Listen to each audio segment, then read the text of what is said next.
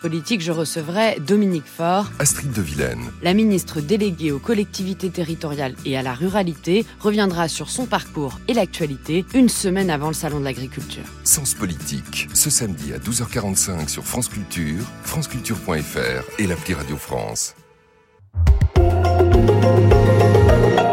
Bonjour à toutes et à tous, nouveau matin, nouveau samedi, très heureux d'entamer ce week-end à vos côtés. Et aujourd'hui, on revient sur la disparition, la mort d'Alexei Navalny pour tenter de comprendre ses implications, l'émotion mondiale qu'elle suscite, pour revenir aussi sur le parcours de l'opposant numéro un au régime de Vladimir Poutine. Nous en parlerons avec deux chercheuses, Anna Colin-Lebedev et Clémentine Fauconnier. Ce sera à partir de 7h30. Nous sommes le samedi 17 février 2020. 2024. Vous écoutez France Culture, il est 7 heures.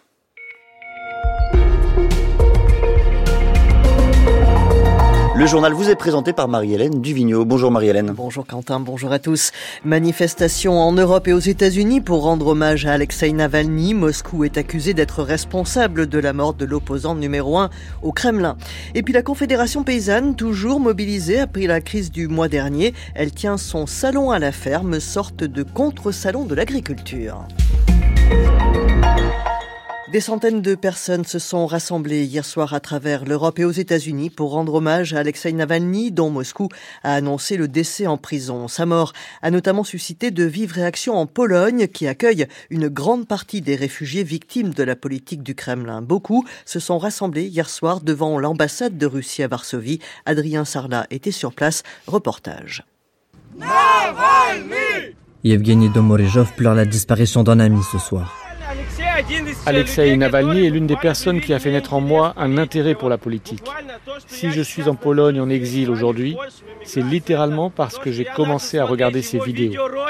Forcé à l'exil par peur de la répression, ce proche collaborateur de Navalny a tenu à dire un dernier au revoir à celui qui a osé défier le maître du Kremlin. Pour ses soutiens, Navalny est un héros et Poutine un lâche. Comme Yevgeny, beaucoup dans la foule ont dû fuir leur pays d'origine. Dimitri a quitté la Biélorussie il y a deux ans. Navalny, pour moi, c'était l'exemple d'un homme qui n'a pas peur de se battre pour sa liberté, avec beaucoup de courage. Camouflé sous son masque, Aliona craint d'attirer des ennuis à ses parents restés en Russie. Pour être honnête, je ne soutenais pas son projet à 100%. Mais ça ne veut pas dire que c'est bien de torturer et de tuer à petit feu quelqu'un qui lutte simplement pour la liberté de ses proches. Érigé en martyr du régime poutinien, l'opposant a également été salué par Donald Tusk en ces termes Nous ne leur pardonnerons jamais.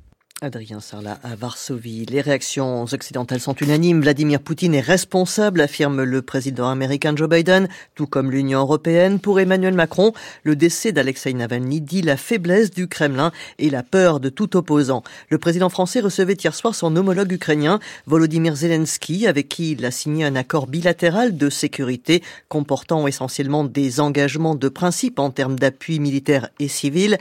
Un accord visant avant tout à réaffirmer le soutien à l'Ukraine au moment où cette dernière connaît des difficultés euh, sur le front.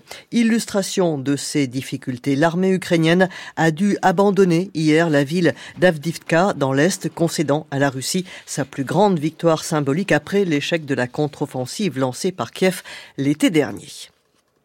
Après la crise agricole de janvier, la Confédération paysanne tient jusqu'au 25 février son salon à la ferme, sorte de contre ou de pré-salon de l'agriculture avec des événements un peu partout sur le territoire. Au programme, la souveraineté alimentaire. Un certain nombre de ces revendications n'ayant pas été satisfaites, la Confédération paysanne est le seul syndicat à maintenir la mobilisation. Parmi les plus déçus, il y a notamment les acteurs de la filière bio.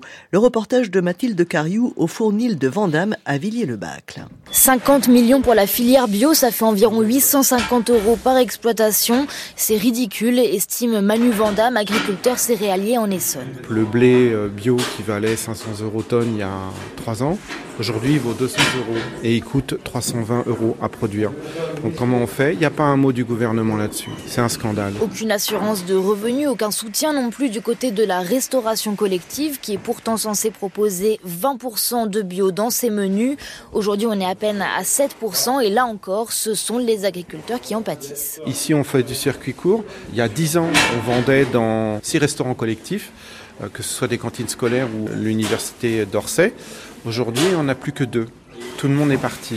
Ah, évidemment, c'est du bio, c'est un petit peu plus cher, mais ça coûte plus cher à produire. Cependant, ça coûte aussi moins cher, nous dit Christiana, son épouse et associée, que de dépolluer tous les produits gorgés de pesticides ou de soigner les consommateurs malades de les avoir ingurgités. Et moi, ce qui m'indigne profondément, euh, c'est que les gouvernements ne veut pas prendre en considération que ce n'est pas un problème d'agriculteurs, mais c'est un problème de toute une société, de toute l'humanité. C'est-à-dire ce qu'on met dans notre organisme tous les jours. Ce qu'il faut aujourd'hui, ajoute-t-elle, ça n'est pas un fonds d'urgence, mais une aide au maintien de la filière qui passe par la reconnaissance des aménités de la bio et le respect strict et plein des lois Egalim 1 et 2. Le temps aujourd'hui souvent nuageux ce matin, plus lumineux cet après-midi, sauf de la Bretagne à la Lorraine. Les températures au meilleur de la journée, 17 à 20 degrés sur le quart sud-est, 12 à 16 sur le reste du pays.